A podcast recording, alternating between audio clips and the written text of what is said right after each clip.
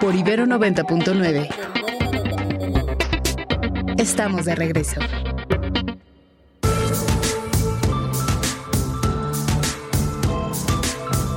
8 con 13 minutos, 8 con 13. Gracias por seguir con nosotros. Déjeme mandar saludos también a Graciela en esta mañana, a Carlos. Gracias por acompañarnos y vámonos ahora a echar un vistazo a lo que pasa en la mañanera eh, con nuestro querido Ernesto Osorio, que hoy viene, eh, habitualmente Ernesto viene con playeras de béisbol, con gorras de béisbol, pero esta vez ha dejado muy claro que no solo le gusta el béisbol, que le gusta el fútbol americano, y ha dejado muy claro cuál es su equipo, que es 49ers. Los 49ers. ¿Tú crees que van a ser campeones? Por este supuesto que sí. Ah, sí. Por supuesto, después del juego que tuvieron el pasado fin de semana, sí, me, Mm. me espantaron al principio, pero cerraron muy bien. Bueno, muy bien, pues vamos a ver por lo pronto. Y además este en domingo. homenaje a ti, mi querido Mario. Sí, o sea, porque yo decía que es- 49 este es mi año de irle a los 49. porque estás en los... Ah, sí, ya ve el próximo año que hago, pero por lo pronto este año estamos a tope con los 49 y cuéntanos qué ha pasado con la mañanera en este día. Pues buenos días, mi querido Mario, a todos aquí en Cabina. También buenos días a quienes nos escuchan también. Un saludo. Hoy el presidente ha dedicado la primera parte de su conferencia matutina a hablar acerca de los proyectos de las Fuerzas Armadas en lo que él ha llamado la cuarta obligación del ejército. Ándale. Es decir, que más allá de las obligaciones que la Constitución le infiere al ejército, a las Fuerzas Armadas, hay un cuarto objetivo que tiene en la Constitución es justamente el contribuir al desarrollo del país.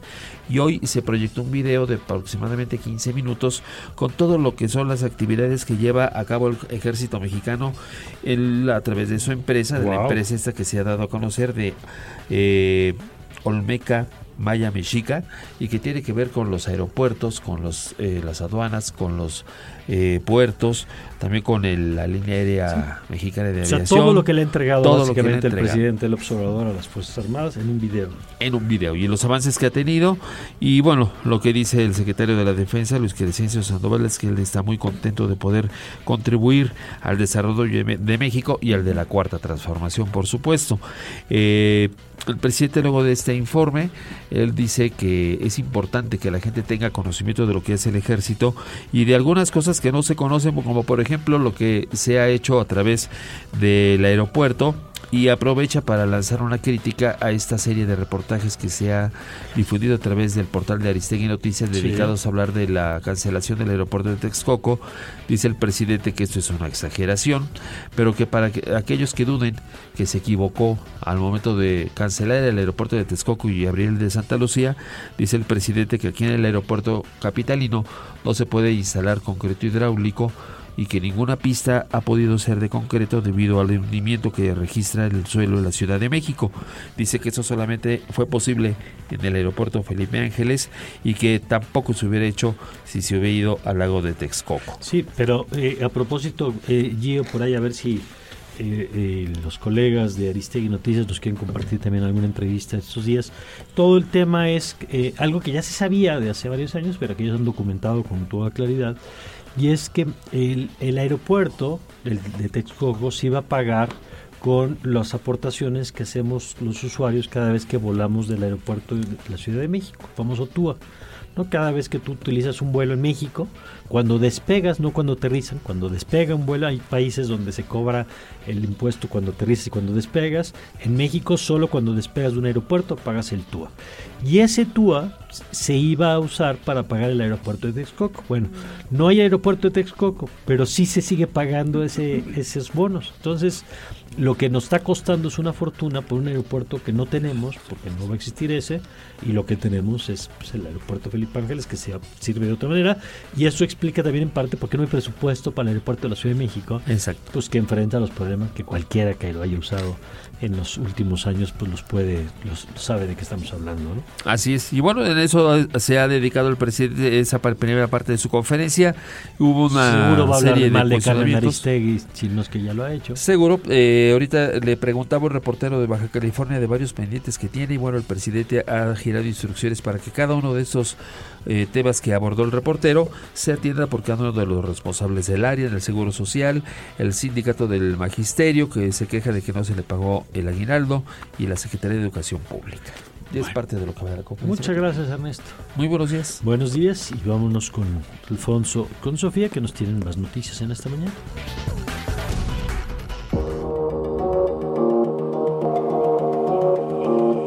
Estas son las noticias.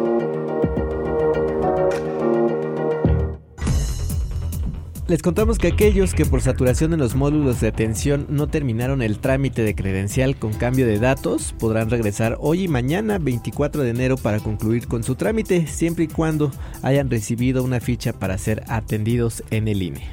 Y para quienes estén al pendiente de la jirafa Benito, a través de redes sociales se informó que ya está dentro de su nuevo hogar en el Parque African Safari en Valsequillo, Puebla, luego de 30 horas de recorrido desde Ciudad Juárez, Chihuahua. La jirafa se encuentra en perfecto estado de salud y solo esperan que se adapte a su nueva hábitat que compartirá con otras 40 jirafas. Y Luis Donaldo Colosio Riojas, quien ya había decidido no buscar la reelección como alcalde de Monterrey, para dejar el paso libre a Mariana Rodríguez, esposa del actual gobernador Samuel García, anunció que contenderá por un escaño en el Senado de la República.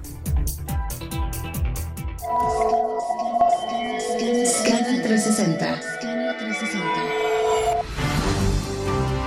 En Estados Unidos le platicamos que en respuesta a las intensas lluvias en el sur de California, el alcalde de San Diego, Todd Gloria, ha declarado un estado de emergencia. Afortunadamente no se han registrado víctimas mortales hasta ahora y se han llevado a cabo exitosos rescates de 24 personas atrapadas en los ríos de Tijuana y San Diego. América Latina. Argentina cerró el año 2023 con la inflación más elevada a nivel mundial, alcanzando un 192.3%. Este incremento se evidenció en diciembre tras un registro del 0.02%. La cifra registrada representa la tasa más alta de inflación en las últimas tres décadas en este país latinoamericano. Europa. En el marco del Día Internacional de la Educación, el presidente español Pedro Sánchez ha iniciado una discusión sobre el uso de teléfonos móviles en las escuelas de España. Este tema surge tras el anuncio del mandatario acerca de un plan para elevar el nivel de matemáticas y de comprensión lectora en el país. De nuestro portal. De nuestro portal.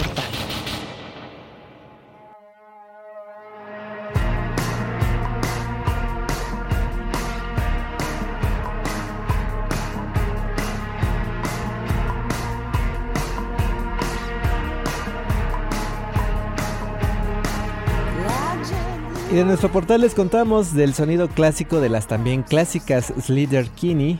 Se hace más profundo e intenso con canciones alrededor del dolor y lo surreal de la existencia, derivando en un álbum de 10 canciones que buscan sanación. Así que les recomendamos asomarse a esta nueva producción dentro de lo mejor de la semana en nuestra página www.ibero99.fm.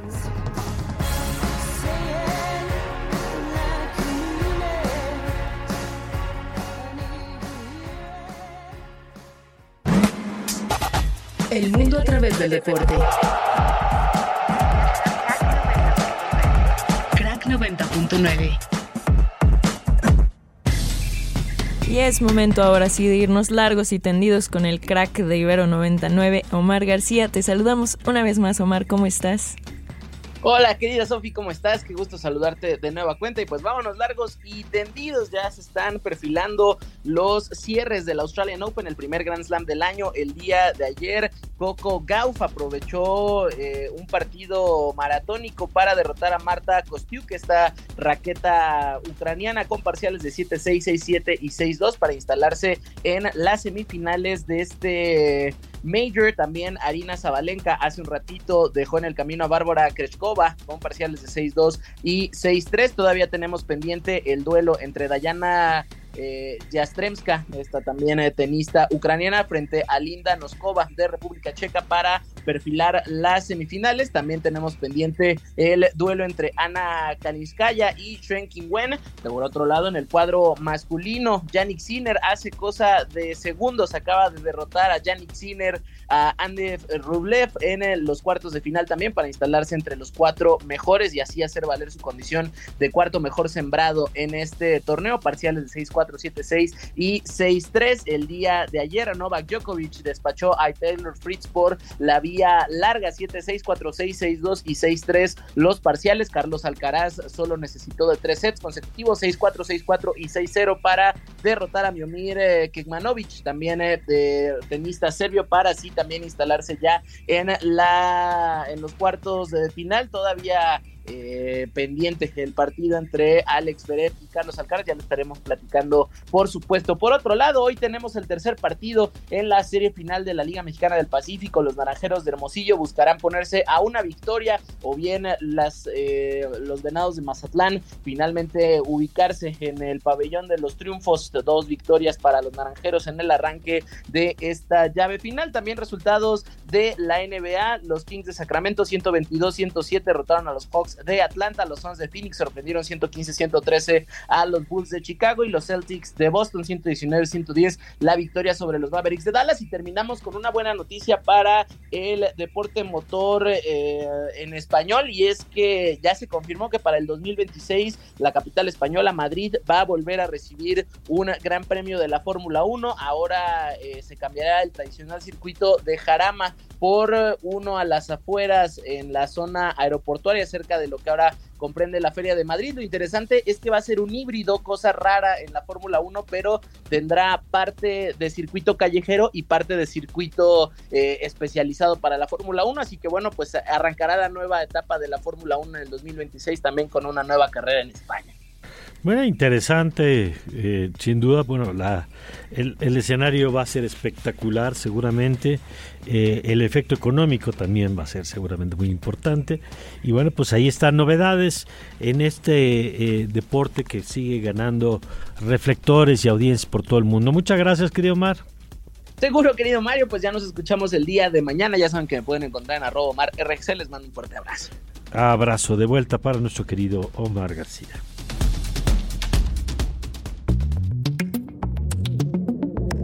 Revista Proceso. Bueno, y se ha hablado mucho de, se habló mucho del proceso de designación, porque ahí fue designada por el presidente la ministra Lenia Batres, a diferencia de las todas las anteriores y los anteriores que fueron electos por el a propuesta del presidente, pero con dos terceras partes del Senado. Usted recordará que en el caso de la ministra Batres no hubo el acuerdo en el Senado y el presidente, ante el rechazo de dos ternas, eh, con una atribución legal que le da la Constitución, designó de manera, manera directa a Lenia Batres como ministra de la Corte. Pero ¿qué ha pasado desde su llegada? Eso es lo que creo que ha recibido menos atención y por eso le agradezco a Diana Lastiri que nos lo cuente, porque ella le está dando seguimiento desde proceso. Diana, ¿cómo estás? Muy bien, muchas gracias Mario. Pues sí, eh, lo que ha pasado desde la llegada de la ministra Lenia es, mm, pues no precisamente presentación de, proyectos eh, novedosos, sino mucha polémica. Eh, de inicio la ministra eh, solicitó a la Corte la reducción del salario, esto ya es nota vieja, la, reducción de su salario para poder ganar eh, menos que el presidente y la incorporación al ISTE. La Corte le, explicó que pues ellos no le podían reducir el salario porque hay una prohibición constitucional y aparte, eh, como precisamente por mandato constitucional, los ministros tienen derecho a un haber de retiro eh, no puede no pueden inscribir la lista porque eh, ello implicaría que también tendría derecho a una pensión y, pues sería un doble pago por el mismo trabajo. Y pues esto esto no es correcto. Bueno pues la ministra hizo lo que quiso regresó parte apenas este fin de semana eh, informó que regresó parte de su salario a, la Secretaría de la Federación y y bueno, se incorporó ella de manera voluntaria, lo cual a mí me parece muy raro porque yo no he encontrado eh, este esquema voluntario en el ISTE, pero bueno, eh, que ella se incorporó de manera voluntaria al ISTE.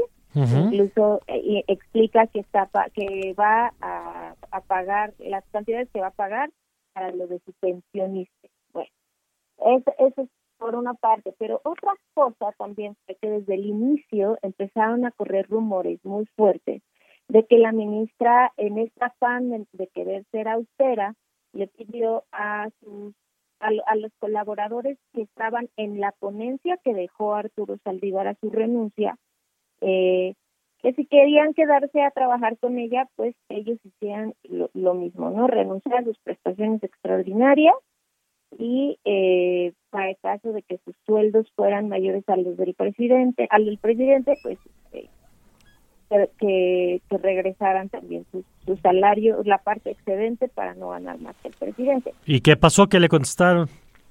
No, pues eh, la mayoría de los trabajadores, entiendo que son 16 aproximadamente, ya, renunci ya que, ya renunciaron, pero previo a eso empezaron a buscar en las ponencias con los demás ministros mm.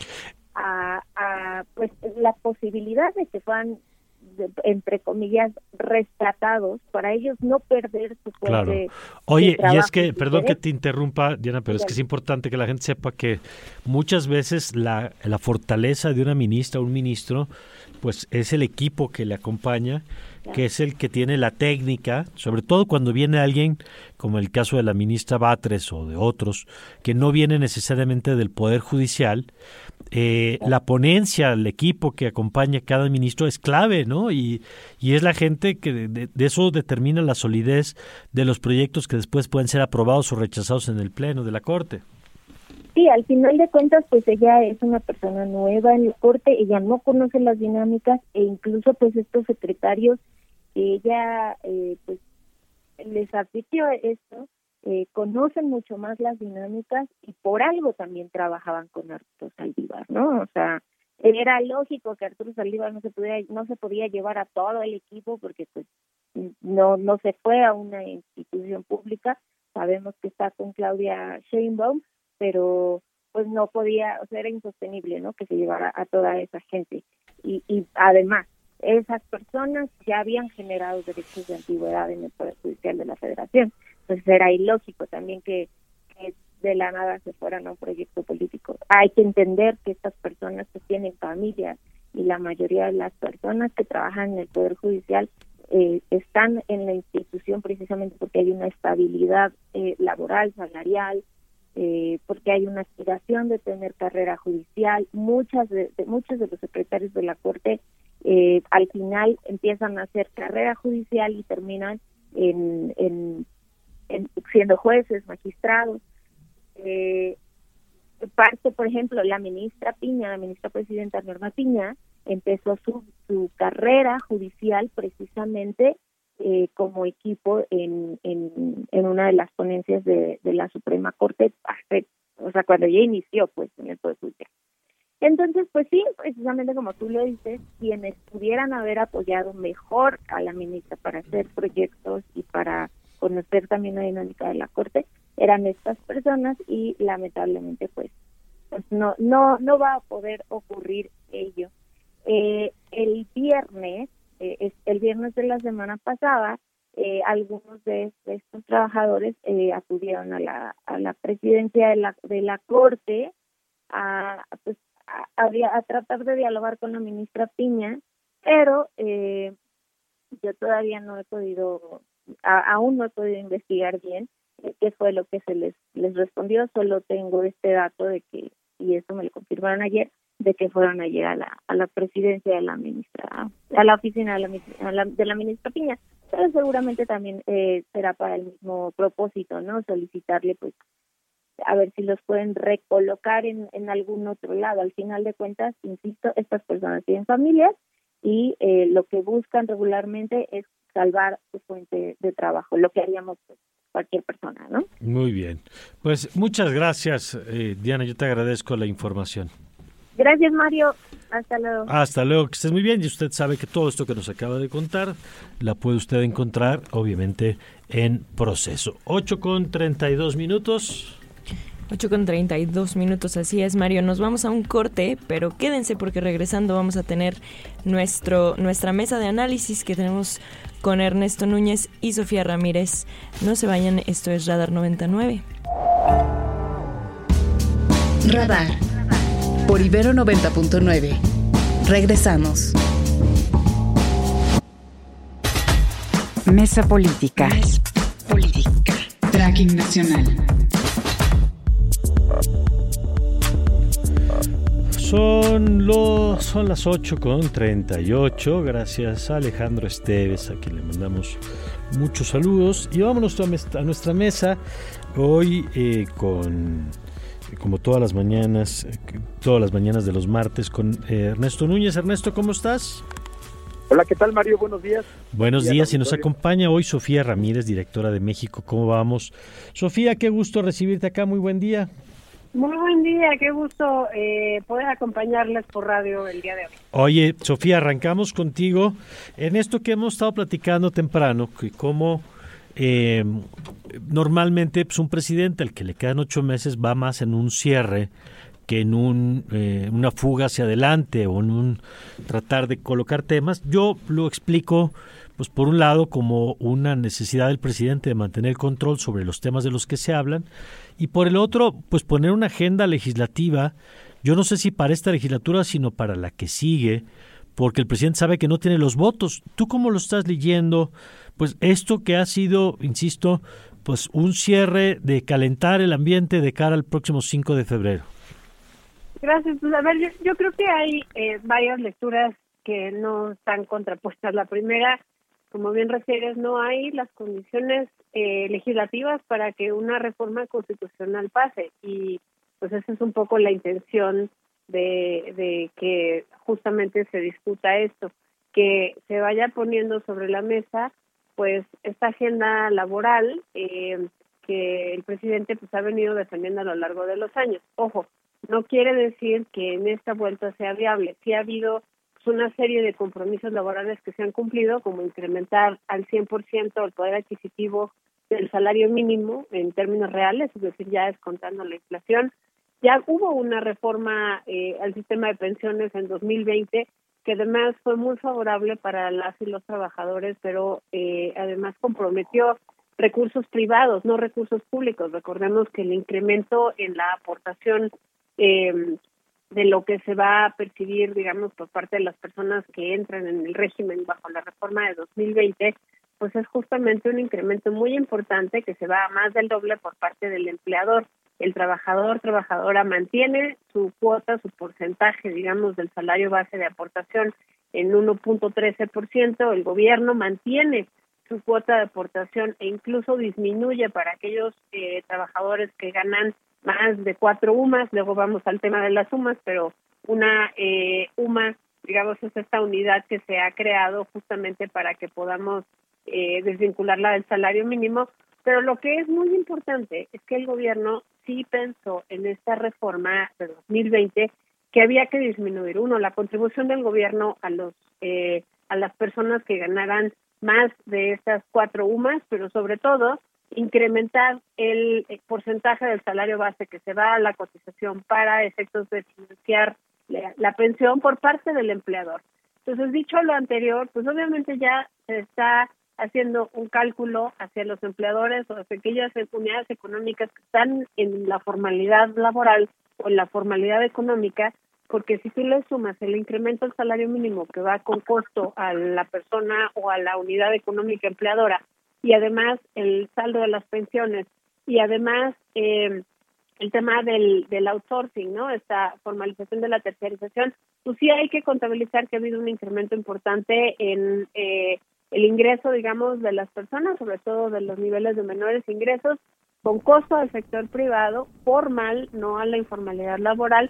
Y finalmente, pues el gobierno se ha ahorrado la lana. ¿Qué quiere decir? Pues que el gobierno sabía que no había dinero para esto y que en esta vuelta hacer eh, una promesa, caravana con sombrero ajeno, garantizando o prometiendo que lo que se busca es garantizar una tasa de reemplazo del 100%, es decir, que te jubiles con el 100% de tu sueldo, sin acabar de especificar de dónde va a salir la lana, me parece muy riesgoso, porque por supuesto no hay nadie que esté peleado con su bolsillo, nadie que vaya a decir que es una mala idea, pero sí, pues no nos están diciendo de dónde va a salir el dinero y las pensiones contributivas y no contributivas crecen mucho más rápido que la economía. Y entonces, Ernesto, con esto que nos dice Sofía, pues ¿cuál es la lógica de la agenda del presidente?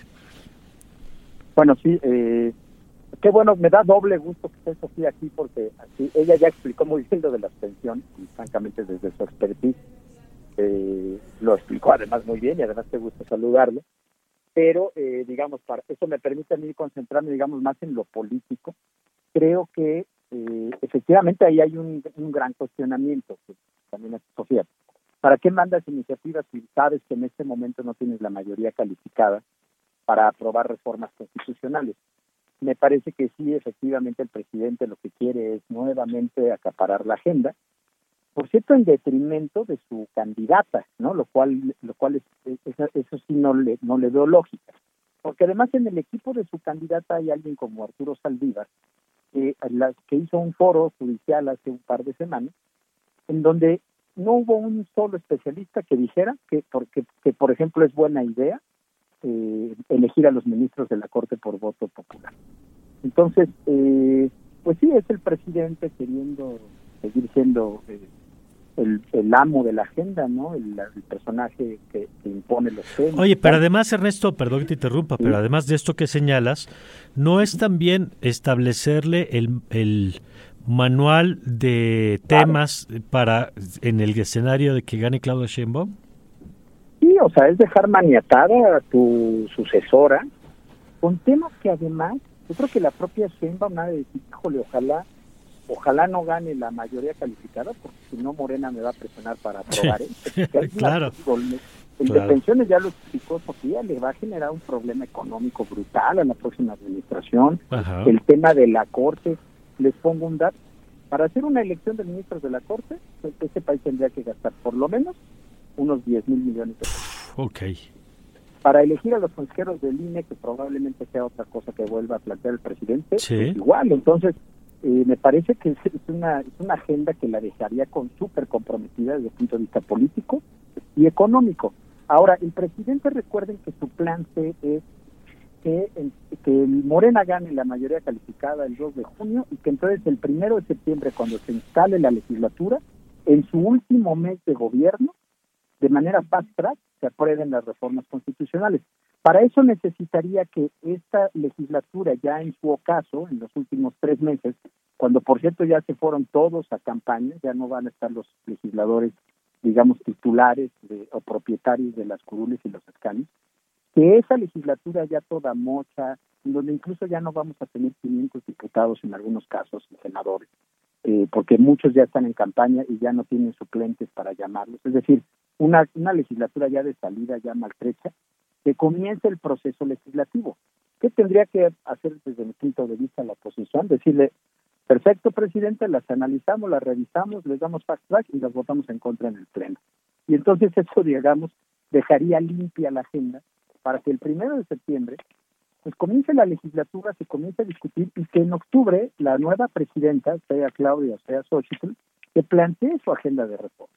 Lo mejor que podría pasar sería que en estos tres meses, en este último periodo ordinario de la, de la 65 legislatura, se eh, votaran en contra de esta reforma y entonces así ya limpiarías, digamos, la Cierto, agenda. es cierto, despejarle la agenda legislativa, digamos, para no que no sea esa camisa de fuerza. claro. y a la próxima presidenta. De acuerdo. Oye, eh, ahora Sofía, ahorita nos hacías un análisis de algunos, en particular el tema pensiones, pero en términos generales, ¿cuál es tu lectura, digamos, del conjunto? Porque parecería que, que, que muchas, o lo que hacen es eh, atacar organismos que son contrapesos del presidente. Pienso la discrecionalidad que existía para las asignaciones de las concesiones que se pasa con el IFETEL, o el tema de organismos eh, como el INAI, por supuesto, que se convierte pues en una vigilancia del, de la manera en que se ejercen los recursos públicos.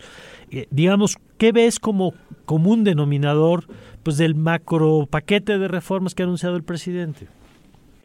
Pues mira, parte del problema es que no sabemos el alcance. Lo que sí sabemos es que dice que va a financiar las pensiones con el dinero, como acabas de mencionar, de algunos de los autónomos, mismo que no, no solo no va a alcanzar, sino que, como bien refieres, pues atiende a otro tipo de compromisos. A ver, eh, estamos en un, en un periodo eh, donde la palabra neoliberal se ha convertido en un insulto, pero lo cierto es que el gobierno ha apostado la economía de mercado, no gastó un peso durante la pandemia, prefirió mantener eh, estabilidad macroeconómica y no me estoy quejando, lo único que estoy diciendo es no es compatible lo que dice que hace con lo que hace. Punto número uno. Punto número dos.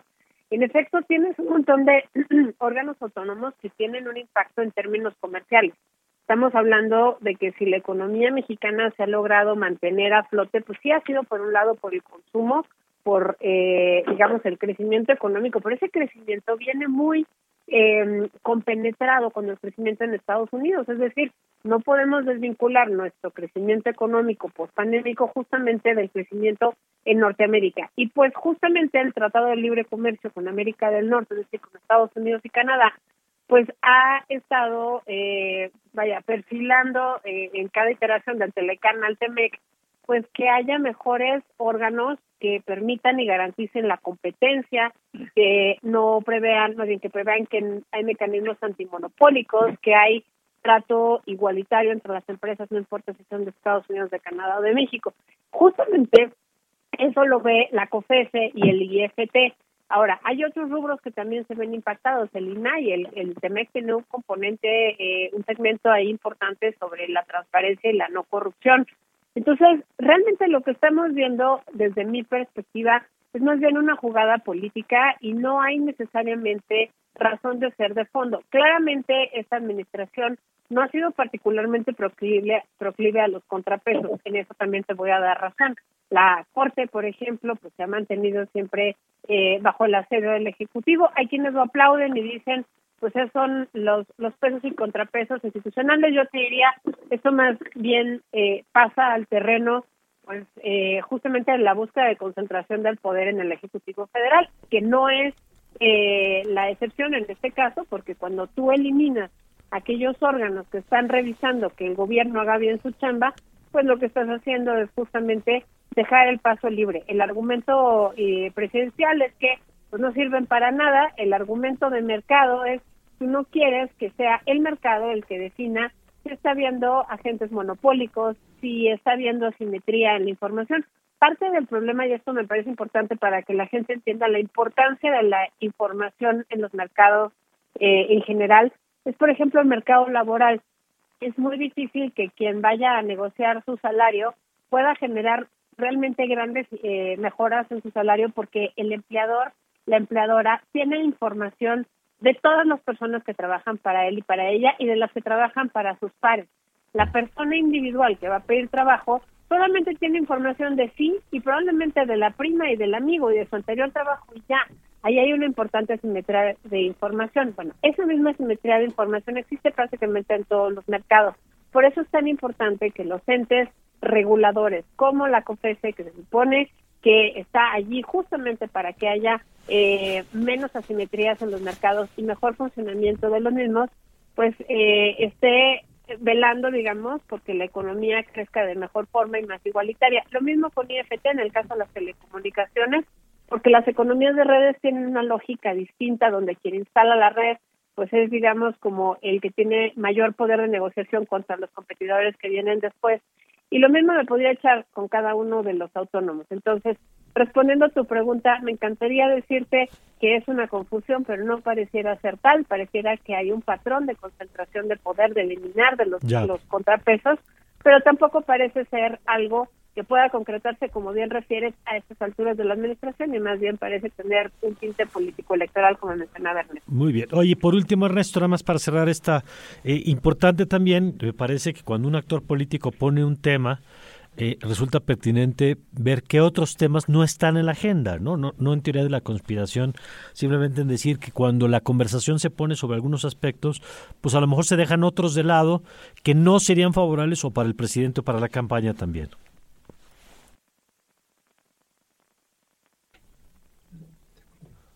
Ah, creo que se perdió ahí el, el bueno, si no lo, lo, buscamos después también para seguir con ese tema. Sofía, muchísimas gracias por tomarnos esta llamada. Ojalá podamos seguir platicando muy pronto de estos y otros temas. Seguimos platicando en este y otros, otros espacios y te agradezco nuevamente la invitación. Fuerte abrazo al auditorio. Gracias, Sofía, y gracias, Ernesto, por supuesto, que tuvimos ahí un problema, pero después retomamos con Ernesto esta, este tema también de los otros temas, ¿no? Los otros temas, porque para algo se pone agenda, para que se hable de algo y para que no se hable de otras cosas. Para terminar este programa, pero no sin antes escuchar a Ernesto Osorio una vez más. Ernesto, ¿cómo estás? Para satisfacer tu ansia de saber qué pasa en la mañanera, Claro mi que querida sí. Sofi. Pues mira, el presidente también ha anunciado que mañana, así como lo hizo hoy el ejército, de que hace una pues presentación de todos los proyectos que está contribuyendo al desarrollo del país, cuáles son las tareas que tiene asignadas por parte del gobierno de México, mañana le corresponde a la Marina. Y ahí se va a detallar ya un poco más el tema de los aeropuertos, ahí se va a hablar de todas las terminales aéreas que han sido asignadas a la Marina para que sean administradas por la empresa que se creó para su eh, manejo.